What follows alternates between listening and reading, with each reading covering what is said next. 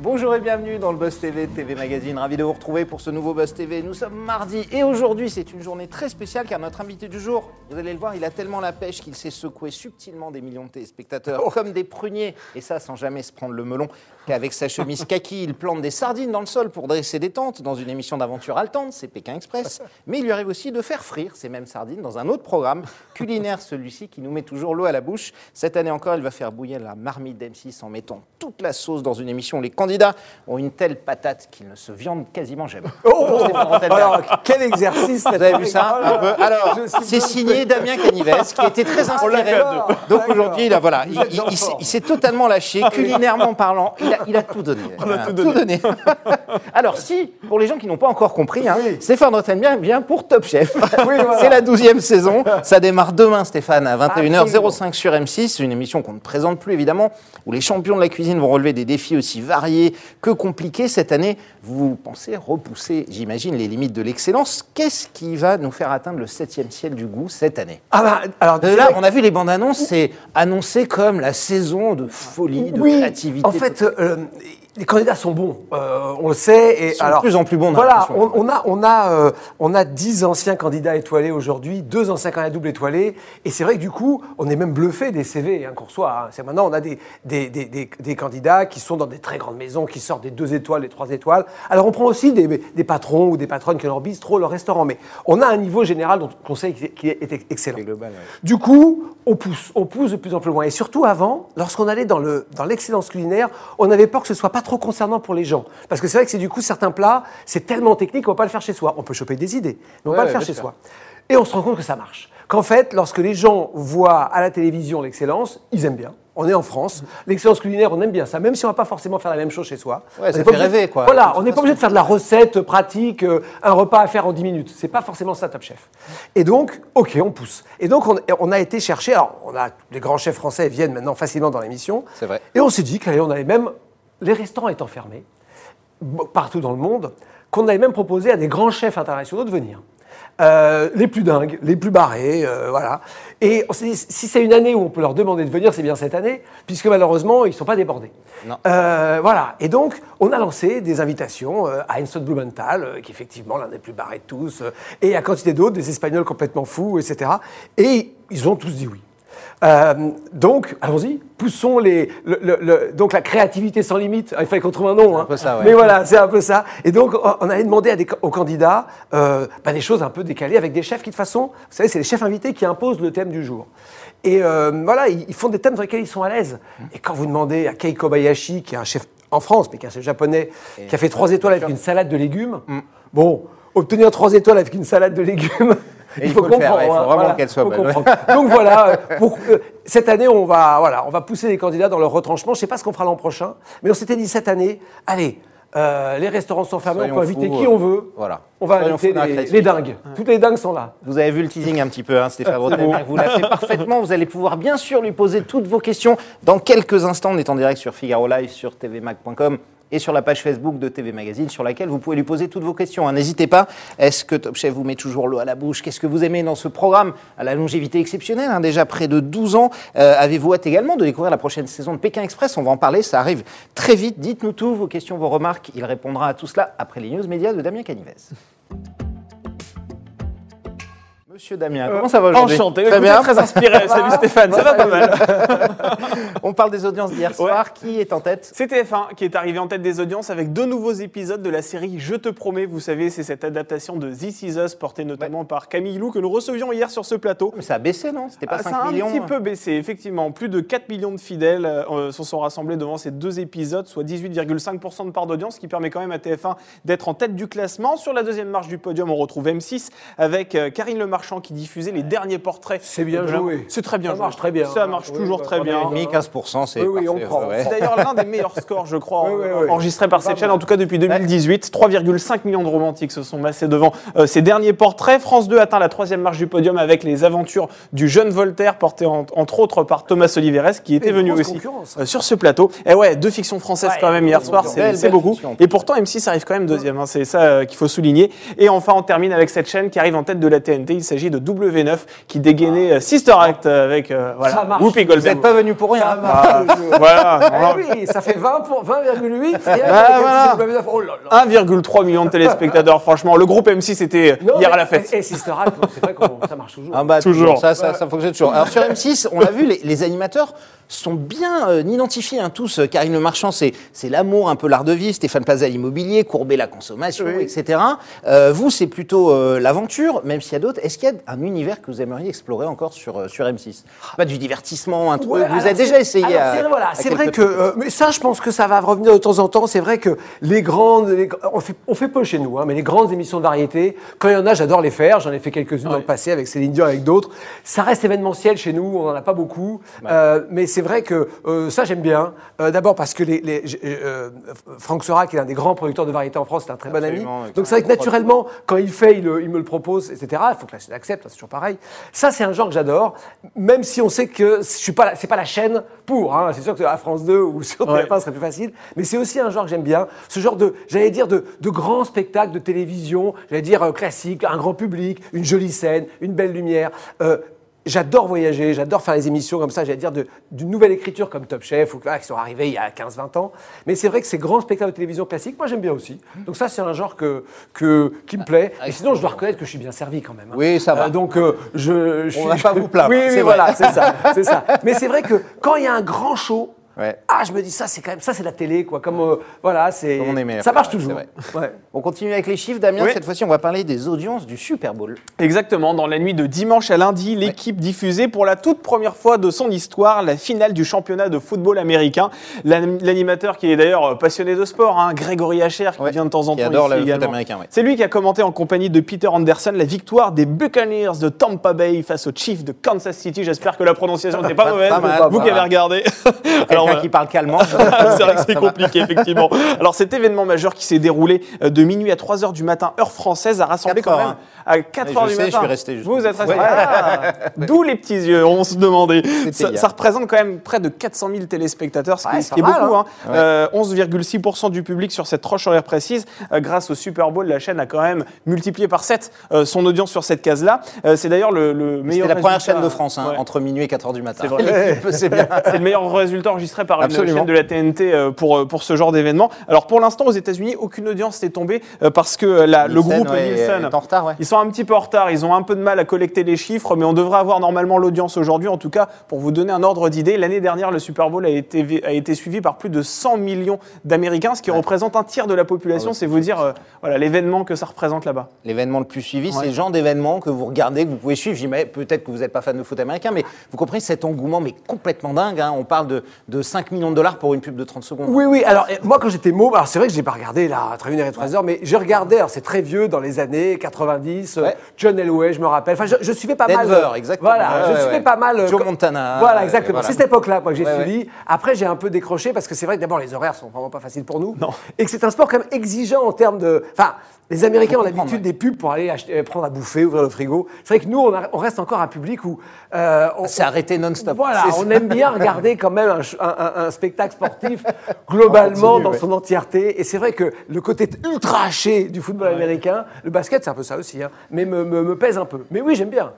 Damien, on termine ces infos avec M6. On, va en parle parler, et notamment l'amour. C'est ça. L'un des piliers. Hein, Bah de M6. oui, il n'y a que ça de vrai dans la vie, l'amour. La chaîne présentait hier par visioconférence la cinquième saison de Marié au premier regard qui devrait prochainement débarquer à l'antenne en première partie de soirée. Et alors que cette nouvelle édition n'a pas encore été diffusée, la société de production Studio 89 a d'ores et déjà annoncé qu'elle planchait sur une sixième saison. Alors pour rappel, Marié au premier regard, Ça vous connaissez très, le très bien, concept. en plus, ça cartonne. Voilà, c'est cette émission euh, voilà, où des célibataires doivent passer toute une batterie de tests auprès de psychologues. Et lorsque deux individus sont compatibles, Mmh. ils se rendent à la mairie et, et rencontrent pour la première fois leur épouse ou leur époux. Ils peuvent dire oui, ils peuvent dire non. Ils ont encore le choix de dire non, c'est possible. hein. Ils sont obligés de se marier. Voilà, c'est la, c'est- c'est la liberté Ça, quand c'est même. la saison euh, 12, bientôt. ouais. Voilà, ils seront obligés de dire oui.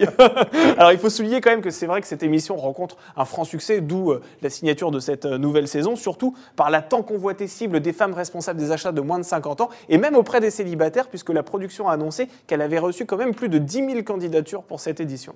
Alors, en 2007-2017, quand l'émission était en euh, personne n'aurait spécialement parié dessus. Ah c'est un carton ouais. incroyable. Ouais, ça, ça vous surprend, Stéphane ou- Bah, je- je- je- le- Vous avez regardé, j'imagine Oui, bien sûr. Non, mais c'est fascinant. C'est fascinant. Et puis, je connais un peu les quelques personnes. Forcément, c'est la même boîte de prod qui, fait qui fait Top Chef.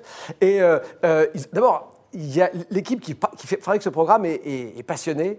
Le fait avec une rigueur, on va savoir, parce qu'il ne faut pas se rater, il faut vraiment, euh, on Bien travaille sûr, sur ouais, le ouais. truc. Et c'est vrai que ça paraissait improbable, et ça marche. Ça marche. euh, ça ne me surprend pas qu'il y ait 10 000 candidatures, parce que c'est vrai que c'est tellement fascinant. Globalement, bah, il y a plein de couples qui fonctionnent. C'est ça qui paraît le plus incroyable. C'est vrai. Que c'est du coup, vrai. les Je gens crois qui qu'il y a même eu un ou deux bébés déjà. Ouais, c'est ouais, vrai, ouais, ouais, ouais. exactement. Donc, je pense qu'il y a des gens qui se disent bah, Ok, faisons confiance à la psychologie appliquée, allons-y. euh, voilà, Ah, vous pas. confiance, d'accord. Mais vous, vous, admettons, vous êtes célibataire, vous pourriez faire un truc comme ça ou pas? Vous retrouver avec quelqu'un et de dire oui comme les ça faits euh, parlent d'eux-mêmes. Alors, ça paraît délirant. Alors, alors, alors moi, je suis assez. euh, euh, J'adore les- les- toutes les études euh, épidémiologiques, toutes les grandes statistiques. Moi, j'adore ça. hein. Et euh, on voit parfois que les chiffres sont évidents, quoi. Donc là, c'est plus que ça. C'est pas que des chiffres. C'est vraiment une analyse psychologique, etc. Je crois assez à ça, Ouais, globalement. vous y croyez. Donc, euh, c'est pas de la magie, quoi. Hein. C'est pas de la voyance. C'est quelque chose. Il y a des gens qui étudient. C'est quelque chose d'assez sérieux. Donc, pourquoi pas? Après, je reconnais que me mettre devant euh, m- Monsieur le maire en ma démarche. Ouais. euh, bon, là, il faut quand même pas mal de courage. Attendre et voir, Ouais, ouais, voilà. Donc- et voir la personne entrer Oui, et dire, oui, pour la première oui. fois, hein, parce oui, qu'il l'a mais si on a été très clair euh, lors, de, Ouais. lors des questionnaires, qu'on a, on a assumé Mmh. ces contradictions qu'on Ouais. a tous, euh, les exigences qu'on a dans tous les, sur tous les points de vue, voilà, normalement, ils ne sont pas censés vous amener quelqu'un qui ne correspond pas à ce que Non, vous faites. absolument. Après, il y a le physique aussi. hein. Ça, ça- ça peut compter. On l'a vu sur certains visages, parfois ça déplaisait. c'est sûr. Euh, L'amour n'est pas forcément aveugle. Non, C'est vrai, ça, surtout pas ce c'est triste. C'est fini pour C'est fini, aujourd'hui Nicolas. ouais. Merci beaucoup. Évidemment, d'autres news médias dès demain. Tout de suite, place à la grande interview du Buzz TV et toutes vos questions. hein. Nous sommes en direct avec Stéphane Rothenberg.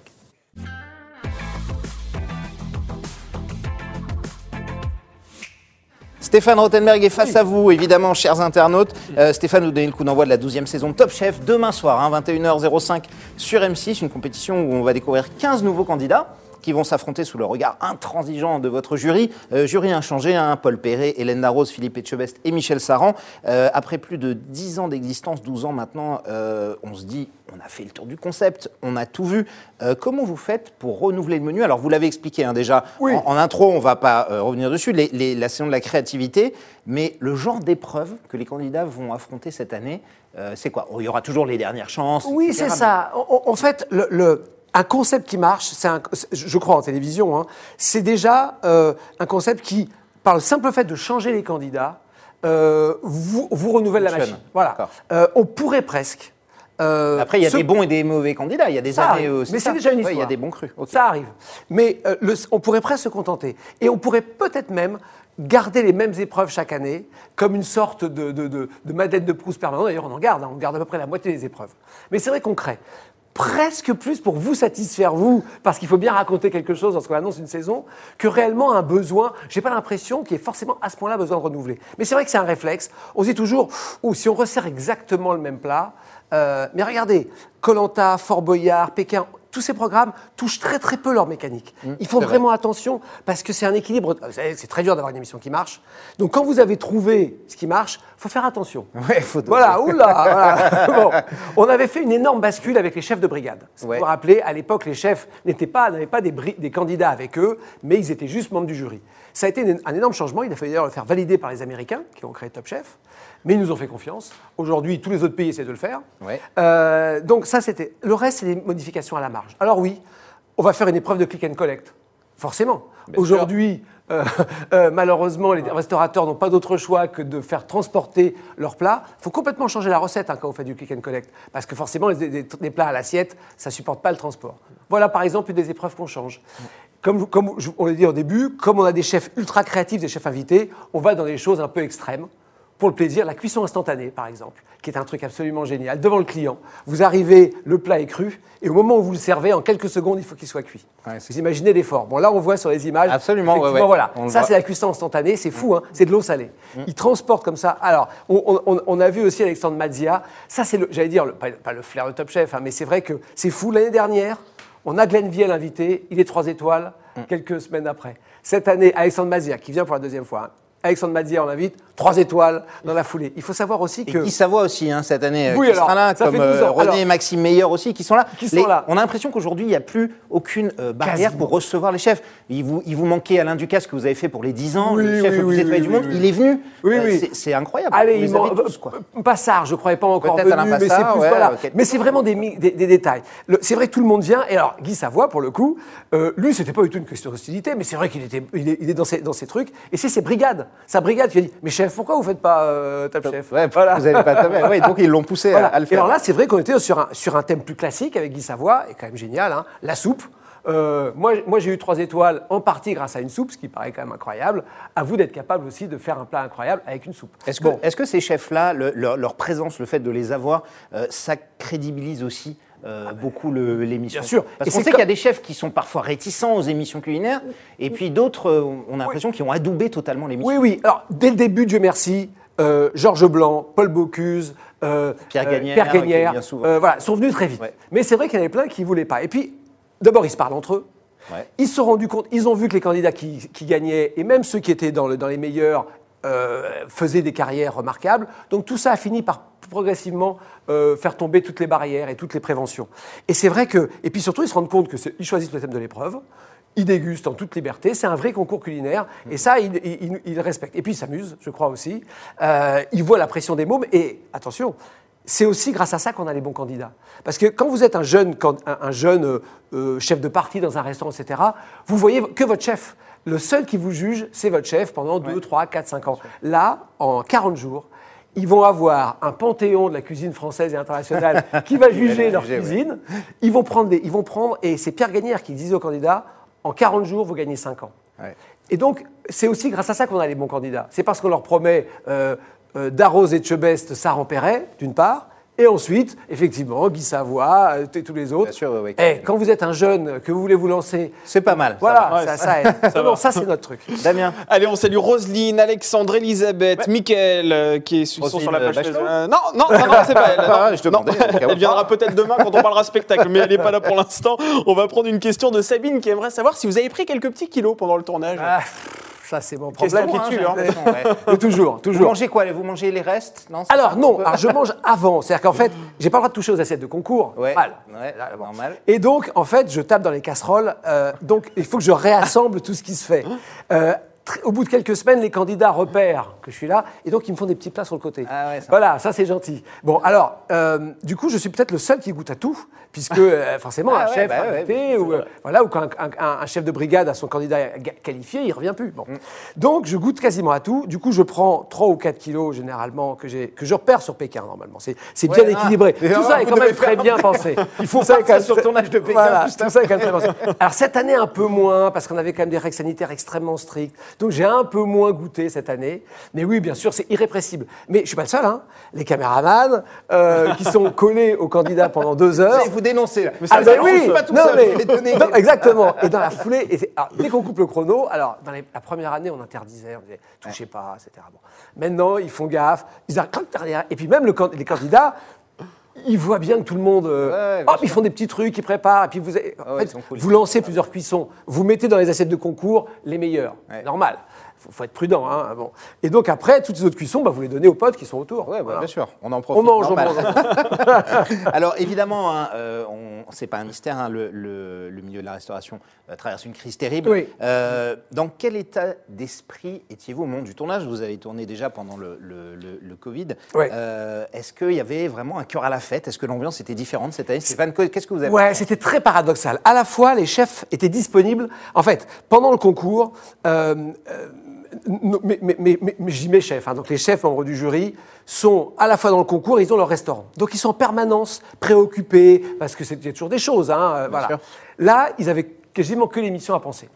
Mais c'est vrai qu'il y avait quand même cette, euh, cette, euh, ce stress des restaurants fermés.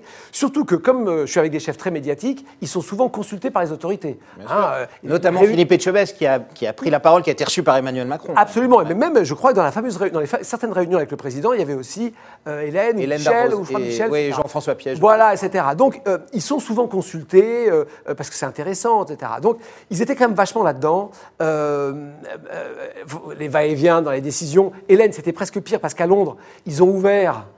Et elle avait même commandé tout ce qui était le plat de Noël et tout ça. Ouais. Ils ont refermé Ils juste avant.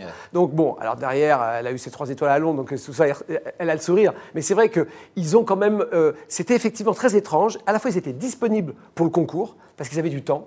Et à la fois, ils avaient cette petite angoisse, je le voyais, hein, parce que régulièrement ils appelaient, régulièrement ils appelaient, ils espéraient des trucs, ils lançaient le click and collect, mais c'est compliqué parce que c'est pas ce que vous voulez mettre, hein, parce ouais, que c'est sûr, voilà, c'est ouais. et voilà. Donc, euh, alors Hélène, elle arrivait, je me rappelle, qu'est-ce que c'est bon? Un jour, elle arrive, plan, avec des hamburgers partout. Elle dit, hey, j'ai essayé de faire le click and collect euh, hamburger euh, à Paris. Testez-moi ça. Et alors, on s'est retrouvé à tester du hamburger euh, au fromage, etc. C'était merveilleux. Au foie gras, Au foie gras, voilà. On a tout- on a tout. Ils sont disponibles d'ailleurs, c'est une pub, mais dans le sixième. Alors, absolument, dans le restaurant Darroze. Voilà. Alors, on sent que la colère continue de monter, hein, Ouais. évidemment. Il y a même maintenant de la défiance. Récemment, il y a un restaurateur niçois qui a ouvert un restaurant en Ouais. bravant carrément les, les autorités. Est-ce que vous les comprenez? Est-ce que vous les soutenez? Est-ce que vous, vous comprenez, j'allais dire, leur colère et en même temps euh, la décision du, du gouvernement Oui, c'est- très difficile. Le, le- le- je comprends tellement que je les entends tous les jours. Et c'est très très dur parce que euh, même s'il y a énormément d'aide, encore une fois, en France, on a beaucoup de chance parce qu'il y a plein de pays, c'est ce que disaient d'ailleurs les chefs invités. Nous, on n'a on a rien. Donc en France, il y a quand même un filet. Mais c'est vrai que euh, on est aussi. le problème, c'est qu'ils ont peu de visibilité.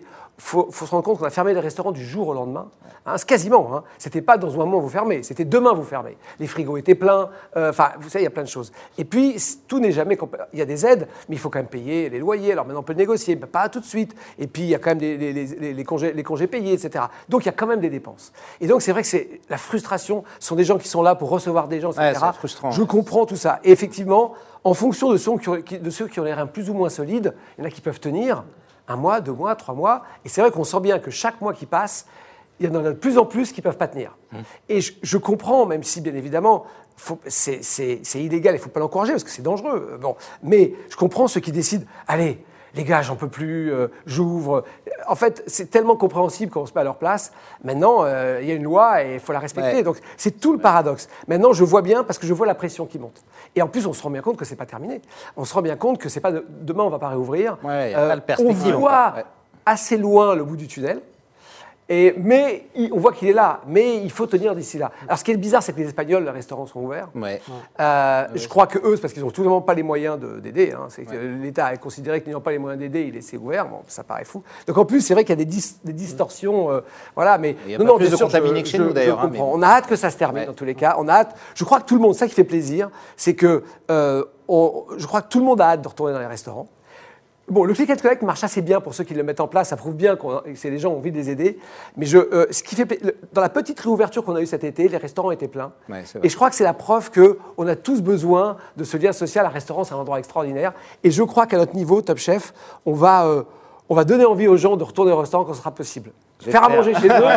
mais je crois que voilà, on va contribuer. Beaucoup de gens ont progressé aussi en cuisine chez eux. Ah hein, oui, oui, ça. oui. Très bien. On va prendre une question en lien avec Pékin Express puisque vous Ouais. lancez cette émission Ouais, on va en euh, parler le juste après. 23 février prochain en C'est prime time toujours sur M6 et Alexandre aimerait savoir si vous pourriez organiser une saison de Pékin Express en France. Est-ce que vous l'envisagez d'ailleurs? Alors, euh, on, on a déjà cette saison, à cause euh, de l'épidémie, on fait déjà une saison en Europe. On a démarré en Afrique et on, va- finira on en va en Europe. parler, hein. Voilà, on Ouais. finira en Ouais. Europe. Bon, donc euh, on a la France, ce serait possible ou alors on a un parmi les voilà parmi les routes euh, qui existent qu'on a sous le coude, il y a plein de routes et il y a une Trans-Europe. Voilà. Dans la réalité, on évite la France. Dans la Trans-Europe, on a la route qu'on a prévue, on peut imaginer à peu près hein, ce qu'on peut faire. Parce qu'on s'est dit que la barrière de la langue, c'est quand même l'un des éléments très forts. Ah, D'ailleurs, oui, oui. le fait d'aller en Grèce, dans cette saison-là qui arrive, qui a quand même un alphabet différent, et je peux vous dire que même si on a des racines grecques dans une partie de notre langage, quand vous entendez un grec, moi j'ai déjà un peu discuté avec Nikos en grec, on oui, comprend rien. Bon, donc, alors qu'un espagnol, un italien, on le comprend. Et je pense que les candidats sont plus déstabilisés dans un Pékin en Grèce que dans un Pékin au Guatemala, parce qu'en espagnol, vous chopez toujours 3-4 trucs, alors qu'en grec, C'est voilà. Pas facile. Donc, euh, c'est pas forcément la priorité, la France. Alors, on va en parler hein, justement de Pékin Express le 23 février en prime time, Damien l'a dit. Euh, à la base, hein, vous deviez traverser l'Ouganda, l'Éthiopie, les Émirats arabes. Oui. Finalement, vous êtes rabattu sur la Turquie, la Grèce. Est-ce que euh, ce tournage, ça a été un, cauchemar Ouais, ouais. Ça, je- ça a été, oui, ça a été très particulier. compliqué. Ouais, très compliqué. Top Chef, ça se, pré- ça se passe jamais. Pékin, ça se passe jamais comme prévu. On le sait. Mais à ce point-là, euh, l'année d'avant. Changer un itinéraire comme ça, vous Ouais, l'aviez ouais. jamais fait quoi. Non, on avait. Alors, l'année dernière, les autorités chinoises brutalement nous interdisent alors qu'elles nous avaient autorisé à cause des cérémonies du, cinquante- des cérémonies du cinquantenaire. on s'arrête 15 jours. Pas drôle. Mais là, rapatriement d'urgence, confinement, 6 mois d'arrêt. Bon. Et effectivement, bon, les faits ont prouvé qu'on finalement, je pense qu'on aurait pu refaire la route comme prévu. Ouganda, Éthiopie, Émirats arabes unis. Mais comme chat échaudé, voilà, on s'est dit, bon, le, le- voilà, le, le rapatriement a tellement été le, bor- le- le bordel, c'était tellement compliqué de revenir d'Ouganda, qu'on s'est dit, allez, on va se mettre pas très loin, euh, dans les endroits qui n'ont pas été trop impactés par l'épidémie jusqu'à présent, et on a réussi à terminer la saison. Mais c'est vrai que ça a été, et de très loin, la saison la plus difficile de, de Pékin Express. Et pourtant, Dieu sait qu'on en avait déjà eu des, Ouais, des, Voilà. des- des- moi, je m'étais quand même retrouvé entre deux, absolument. entre deux militaires euh, assignés à résidence avec des gars de- devant ma chambre, armés.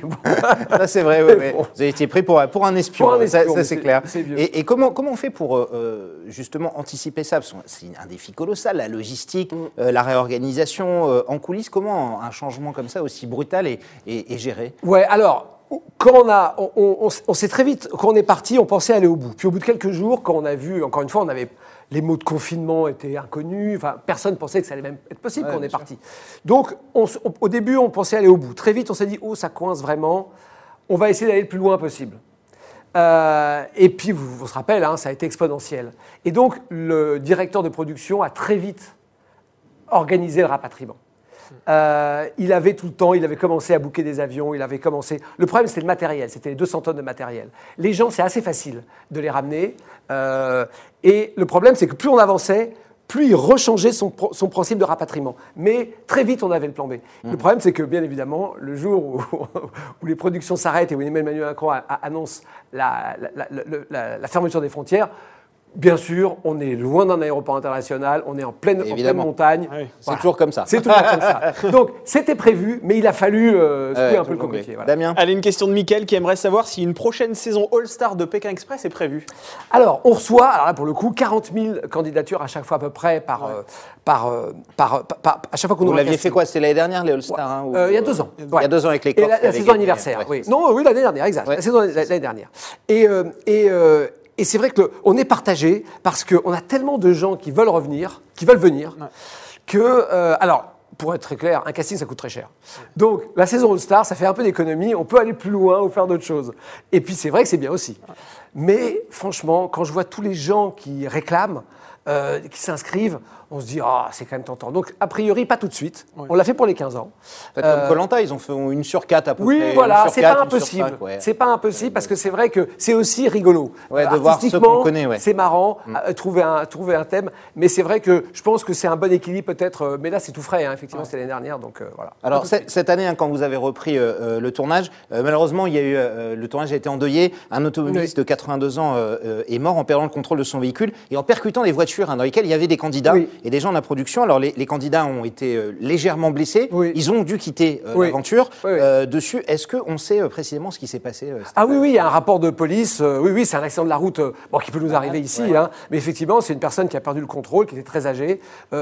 Alors, on n'a pas accès à l'autopsie pour des raisons. euh, euh, euh, Oui, je crois, c'est ce qui c'est la famille, c'est pas à nous. Voilà, c'est pas à nous. Donc la seule chose qu'on a, c'est un rapport de gendarmerie qui dédouane complètement le conducteur qui conduisait les candidats. Hum. Nous derrière, la prod, on était encore plus loin, et qui effectivement donne toute la responsabilité à la personne euh, Qui a voilà, perdu le contrôle de qui a perdu le contrôle et, Ouais. et qui est décédé. Euh, on n'a pas plus de détails que ça parce qu'on n'a pas accès, on n'est pas la famille. Donc voilà, la seule chose qu'on a, euh, qui était importante pour nous quand même, hein, c'était euh, qu'un et puis je peux vous dire que la, gendarmerie turque, c'est pas n'importe quoi. Ouais. On est totalement dédouané de tout. Le conducteur qui conduisait les candidats était très en dessous des limitations de vitesse. Et euh, voilà, la seule chose, c'est qu'on a été des victimes collatérales Bah, de cet sûr, ouais. accident et qu'on a une équipe choquée, des candidats qui étaient choqués aussi et qui ont et effectivement qui ont arrêté dû la quitter l'aventure. Ouais, comment ont ils vont aujourd'hui Oui, ils vont bien. Je les ai de temps en temps au téléphone. Donc oui, oui. Ah, forcément, ça choque. Hein. Forcément, Ah euh, bien sûr, voilà. c'est c'est- pas un petit bobo, c'est un gros bobo. Donc euh, voilà. Donc euh, Comment vous allez en parler dans l'émission, Stéphane? Est-ce que ce sera à l'antenne? Vous allez Oui. évoquer parce qu'à un moment, on va voir que ces deux candidats Oui, oui. disparaissent. On va, on va- on va parler- La seule chose, c'est que euh, il y a une retenue à avoir. Il y a, pour mille raisons. Euh, déjà parce qu'il y a un décès, etc. Vous n'avez pas montré j'imagine Voilà, on a tout, mais on va pas les montrer. Ça n'a ouais. aucun sens. Ouais. Donc oui, ce sera évoqué, mais je, je pense qu'il faut trouver la bonne distance euh, pour, euh, pour, dire les, pour, pour ne pas cacher les faits, parce que c'est- c'est c'est un, c'est un fait. Mais voilà, mais pas non plus être dans le sensationnalisme, pas Un exploiter le truc, ouais. parce que c'est glauquissime. Donc voilà, en parler. Il y a un fait, il y a des candidats qui se sont retirés, mais voilà, c'était pas plus, pas moins. Voilà, c'est faut trouver le juste équilibre. On n'est pas encore en train de monter cet épisode, mais euh, voilà, en tous les cas. Oui, ne serait-ce que pour expliquer que deux candidats vont quitter voilà. l'aventure, Mais bien évidemment, pas d'image, ce serait, euh, ça, ça, ça aurait pas de sens. Damien, Justement, une question de Thomas qui aimerait savoir quel est le contact que vous gardez avec les candidats, que ce soit d'ailleurs Top Chef ou même euh, Pékin Express. Est-ce que vous échangez les numéros de téléphone, vous les revoyez en dehors? Comment ça se passe? Oui, alors c'est très variable, ça dépend un peu. Alors c'est vrai que alors, moi je suis pas très fort sur les réseaux sociaux, même si j'essaie de m'améliorer. Euh, Vous avez un compte j'essaie- Twitter, quand même. Non, non, j'ai pas. Enfin, si, il paraît, mais je, je le. Non, j'essaie. Vous de en faire avez peu- un, mais c'est Voilà, j'essaie de faire un peu Instagram, mais laborieusement, et je m'excuse. ça se voit. J'ai essayé même de faire les- un live moi-même la semaine dernière. Je savais même pas comment faire. C'était ridicule. Bon, mais j'essaye, j'essaye, j'essaye. J'ai essayé cette année parce qu'il y a plein de choses à dire. Donc ça, ça aide de garder un peu le contact. Mais c'est vrai que, en fait, c'est déjà entre. en- en- euh, J'essaye d'aller un peu dans les restaurants des candidats, mais ils m'en montrent plein. Je suis même pas allé chez Colline qui va être étoilée. Je pense. Enfin, il y a plein de candidats chez qui j'ai pas été dans les restaurants. Euh, mais oui, on essaye un petit peu. Vous savez, ça fait plus de continuer 200 de se candidats pour chaque émission. Donc euh, Ça voilà. fait 200 restaurants gratuits pour vous, du coup. Exactement. Alors après, bon, faut- en pas fait, a- vous savez, le principe, dans- lorsque vous connaissez un, un ami restaurateur, c'est le principe, ça c'est Christian Constant qui paye. Enfin, faut, faut accepter la première invitation et après, il faut, faut quand même payer. Alors, Ah ouais. Cyril Lignac, c'est impossible. Jamais, jamais, jamais j'ai réussi à payer une addition Faut chez se laisser lui. faire. Oui, mais ça m'ennuie. mais c'est- Cyril, il est tellement généreux Oui, qu'il ne peut pas s'empêcher. Alors que normalement, c'est comme un restaurant. Si, si- si un restaurateur commence à inviter tous ses potes, il bouffe la caisse. hein. Bah oui, bien sûr. Donc le, le- le vrai truc normalement, c'est de, de se faire inviter une fois, peut-être deux fois, et puis le reste du temps payer un peu l'addition quand même, même, Mm. même s'ils vous offrent des trucs. Mais je reconnais que mes chefs sont très généreux et, et- et j'ai du mal à, à payer l'addition. C'est dur, votre vie, c'est dur. Alors donc on l'a dit, un parti en trois feuilles, il y aura Stéphane Rothenberg le mardi dans Pékin, Stéphane Rothenberg le mercredi Pardon. Dans, dans Top Chef. Euh, Est-ce que vous n'auriez pas aimé que vous n'êtes pas forcément si présent que ça, que M6 étale un peu votre présence au long de l'année Parce que là, ça, ça y est, février, euh, mars, avril, là sur 2-3 mois, Ouais, on va ouais, voir un tout peu le temps, plus, et puis ouais. après peut-être qu'on ne verra pas Ah bah oui, vraisemblablement, de, de- on va dire de euh, juillet à, à janvier. euh, Bon, c'est pas vous qui choisissez, mais Non. vous préféreriez que ce soit un peu plus. Alors, c'est vrai que moi, le, le- le Pékin, l'été, lorsqu'on a relancé Pékin Ouais, il y a, il y a trois c'était ans, en- c'était l'été. en été, ouais, Et ça a fait des scores énormes. Alors, le problème, c'est que forcément, quand ça fait des très gros scores, la chaîne est plutôt tentée de le mettre en saison parce qu'il y a un peu plus de monde. Ouais. Donc voilà. Regarde. Donc c'est vrai que moi, je signerais bien hein, sur, euh, sur un. Sur, Top Chef l'hiver et Pékin. oui, voilà, quoi. et que Ouais. Pékin soit un peu le, entre guillemets, le Fort Boyard en termes de programmation. Mais après, je comprends les raisons économiques qui fait et stratégiques. Euh, voilà, il y a plein de raisons qui fait que c'est- mieux pour une chaîne commerciale, en tous les cas, de mettre des programmes, euh, de- de- d'équilibrer son, truc. Moi, après, c'est vrai que à la rentrée, on a, on a Incroyable Talent, on a, enfin, il y a- il y, a quantité d'autres programmes. Donc c'est vrai que c'est bizarre. Je vous cache pas qu'il y a quelques années, Bibiane Godefroy, la- l'ancienne patronne des programmes d'M6, euh, euh, m'avait pas mis sur Top Chef parce que justement, elle savait que les programmes allaient se chevaucher. Et c'est moi, c'est la seule émission que j'ai réclamée de ma vie, c'est Top Chef. Et j'ai dit, mais, mais je voudrais animer cette émission, elle me l'a filé quand même, mais elle m'a dit, ça m'ennuie parce que ça va chevaucher. Et on, on- on a toujours été comme ça. Mais c'est vrai qu'au départ, c'était la volonté. Aujourd'hui, regardez, on, on en a parlé hors antenne, Denis Brognard, euh, à, à l'automne. Ah bah oui, oui, il était là Karine, deux ou trois soirs par semaine. Karine, elle a enchaîné. Je, Karine Le Marchand, voilà, elle a enchaîné. Incroyable ouais. talent Incroyable- aussi. incroyable euh, talent. Opération Et- et, Renaissance. Voilà, euh, en même Stéphane temps. Plaza aussi. Aujourd'hui, voilà. Ouais. En fait, on est quand même moins présent que des animateurs de quotidienne, au fond. Euh, un Hanouna, un Nagui, euh, ils sont tous sûr, les jours à l'antenne. Nous, c'est des, des primes événementiels. Bon, c'est 28 primes par an. À la fois, c'est beaucoup, 30 primes, je sais pas. C'est beaucoup, mais c'est pas non plus. euh, euh, donc, euh, c'est vrai, ça serait plus logique. Mais aujourd'hui, de toute façon, euh, pff, de toute façon, je ne pas. Mais non, absolument. Et en tout cas, ça marche bien comme ça. Merci Stéphane. On passe à notre rubrique de fin, le sucré salé.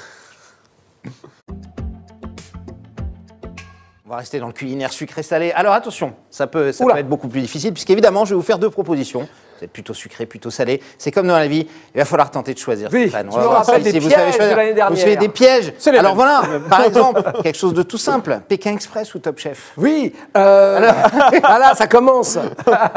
Alors, je suis euh, Thomas Valentin, directeur des programmes M6. Non, mais je viens vous dire, Stéphane, tu ne peux plus en faire qu'une seule. Alors, Il n'y en a plus qu'une seule en tête. Laquelle vous choisissez? Alors, le, pro- le, le- le projet, le, ça a failli se poser il y a quelques temps où euh, on a failli acheter une énorme quotidienne pour laquelle j'étais dessus.